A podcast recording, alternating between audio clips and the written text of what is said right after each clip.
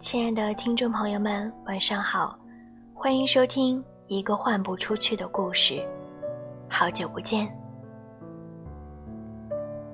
险些在飞机上跨了个年。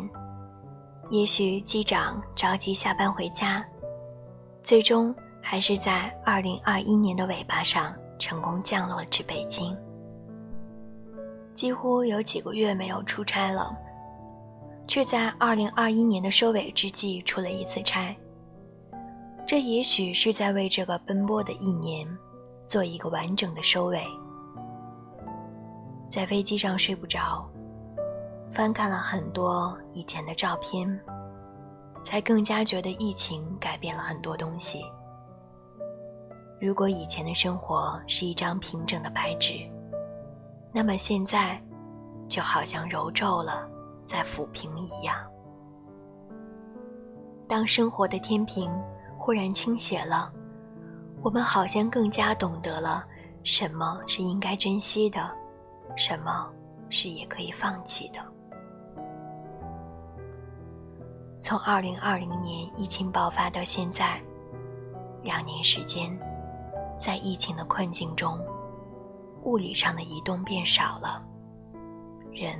开始固定起来，但其实精神上似乎也没有什么放松，反而是庸庸碌碌、匆匆忙忙的就过完了这两年。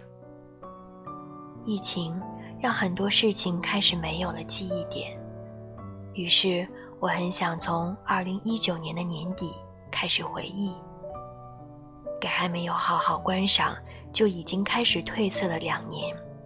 再描摹上一点痕迹。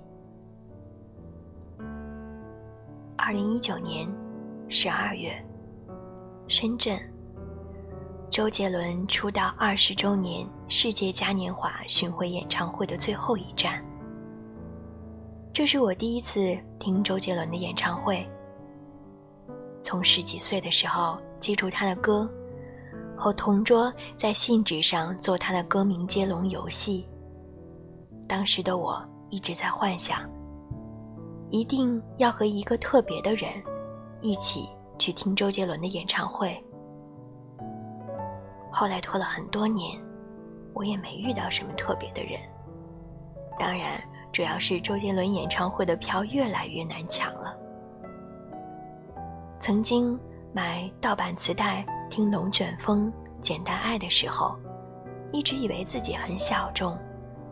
没想到过了二十年，周杰伦成了天王，有无数人的青春里都有这个人的名字。选在十二月二十九日去听他的演唱会，颇有一丝跨年的感觉。那天我和同伴一边听歌一边随口哼唱，声音淹没在体育馆的万人大合唱中。我想，当时我们心里一定想着一个不想透露的名字，或许是很多名字。怀旧的歌声就像绳索一样，总是能把人牵引到鲜少光顾的记忆角落。那时的我们还无法预见，在此后的日子里，这样简单的听一场演唱会，会变成一件难事。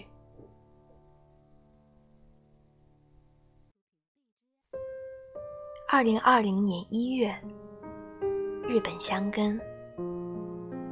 二零一九年办了日本签证，三年不见次数。当时想着，反正离得近，可以慢慢打卡。当年三月底四月初的时候，去了大阪、东京和名古屋，一直心心念念想去解锁很多地方。于是，在不到一年的时间里，就决定再来一次日本之行。这次我把目的地选在了东京和周边城市。一月一日抵达东京，住在浅草寺附近，正好赶上日本人祈福的大潮。我在浅草寺也求了签，是上上级。后来我小心地把它收在钱包里，生怕。露出了这份好运。接下来的几天里，我和同伴先后去了秋叶原、皇居广场、东京迪士尼等等，还偶遇了一场浮世绘画展，打卡了周杰伦 MV 中的奶茶店。因为同行的其他同伴忽然爽约，这场计划周密的旅行开始变得随性起来。从东京离开，我们踏上了去香根的大巴车。据说在这里可以看到富士山。然而不巧的是，当天的天气并不好，有些阴云密布。坐缆车到大永谷后，只能看到漫山遍野的硫磺烟雾，远处的景象完全淹没其中。就这样，带着一身的疲惫和些许的沮丧回到酒店。夜里，香根下起了大雨。我们决定第二天再去碰碰运气。第二天一大早，我们就踏上了去往大永谷的路。当时缆车还未开放，我们就沿着山脚下的路漫步。忽然发现一片澄澈的湖水，阳光洒在湖面上，空气里还有未消融的雨水的味道。周围一片寂静，好像忽然。闯入了某个无人之境。我们步行到湖边，闭上眼睛，让阳光肆意地洒下来。好像在那一瞬间，我们已找到了心神驰往的富士山。后来，我们如愿看到了富士山，吃到了大永谷特有的黑鸡蛋。从大永谷出来后，我们在箱根。短暂停留，又奔向了下一站镰仓。与东京和箱根都不同，海边的镰仓是另外一种风格。日光充沛的镰仓海滩上，不少高中生在踢着沙滩足球，也有人牵着狗在缓慢散步。沿着海岸线向远处眺望，就是冲浪的年轻人。好像到了箱根、镰仓这样的地方。才有了一种真正的放假的感受。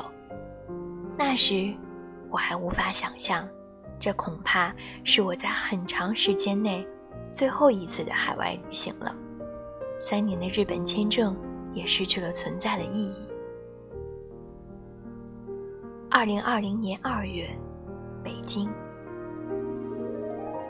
从日本回来后，我和同伴在一起了，像是一种。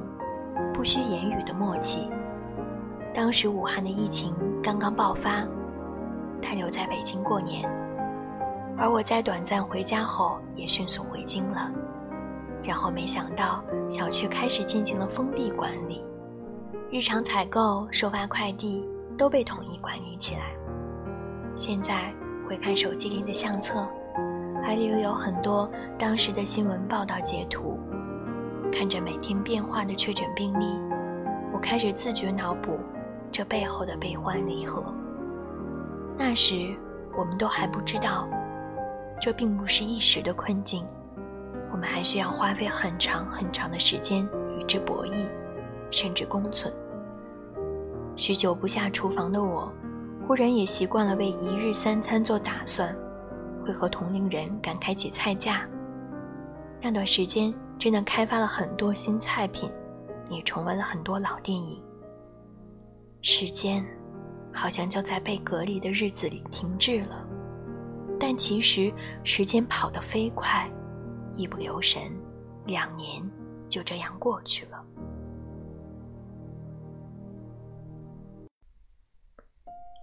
二零二零年六月，北京，疫情带来的焦虑感。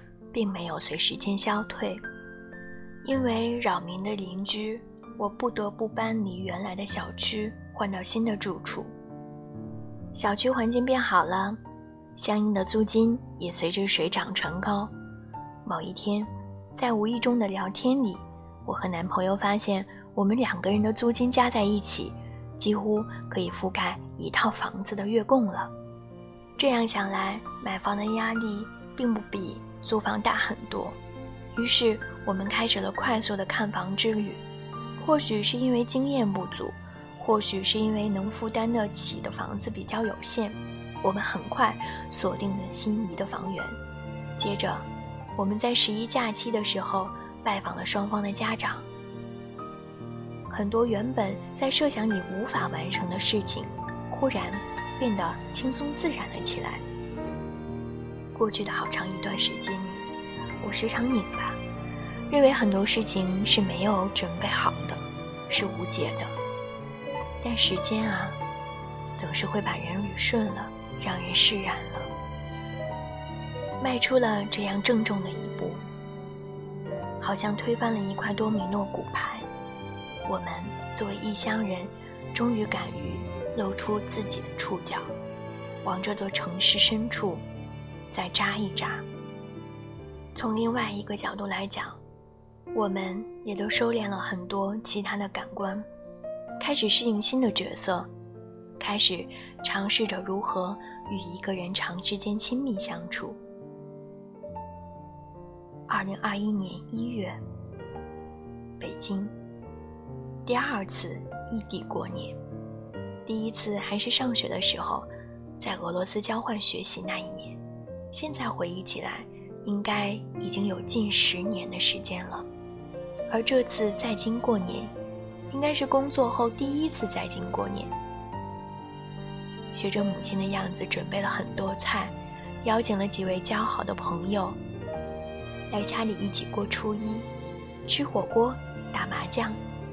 小时候一直担心父母在牌桌上输钱而死守到深夜的我，现在竟然也可以开心地坐在麻将桌上。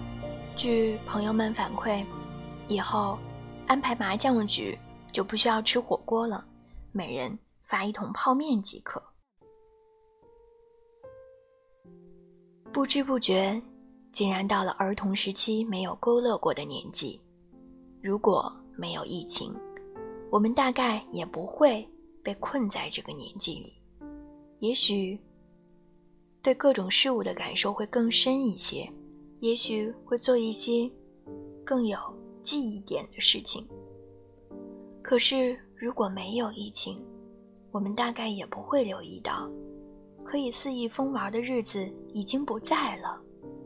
珍惜眼前人，珍惜当下，这句大俗话，就真的变成了真理。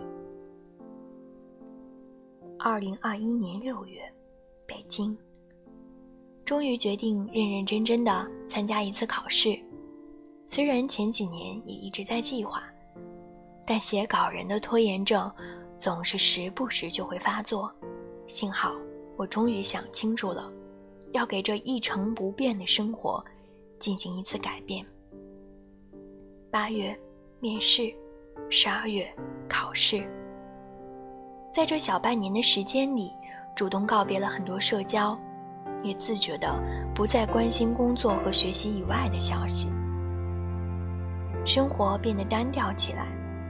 却也有种意外的充实，在工作中的学习和进步是不易察觉的，而集中学习备考的感觉却是非常显而易见的。在脱离应试考试近十年的时光里，重新找回应试的状态，我好像是在做一次逆流回溯。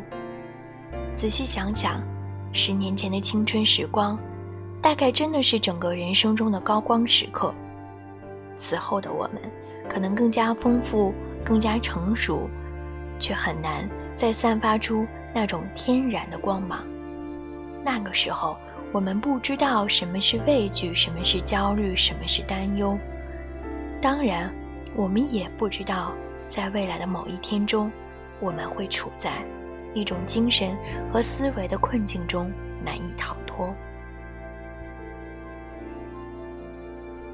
二零二二年一月，北京。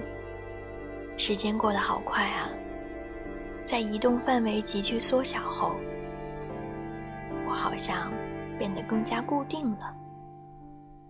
采访、写稿、备考，喜欢的音乐剧难以再看到，想去的地方无法抵达。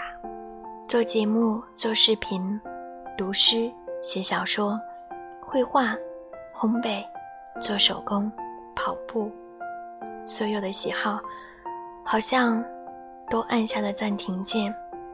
在疫情之下，我按部就班的工作、生活，一切看起来井然有序，却又好像全都失去了秩序。我常常想，想呼吸，想大口大口的呼吸，去透透气。或者伸个懒腰，或者痛哭一场，总之，就是不要再这样岁月静好了。在所有人都觉得我应该长大的时候，我应该也做到了象征性的长大。可是，我好想继续偏执一点，张扬一点。二零二二年，希望日子啊，可以。再潦草一点。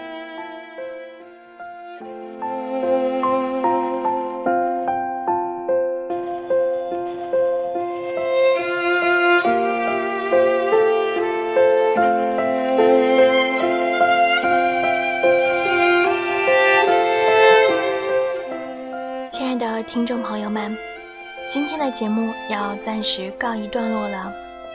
祝你晚安，好梦香甜。我们下次节目再会，拜拜。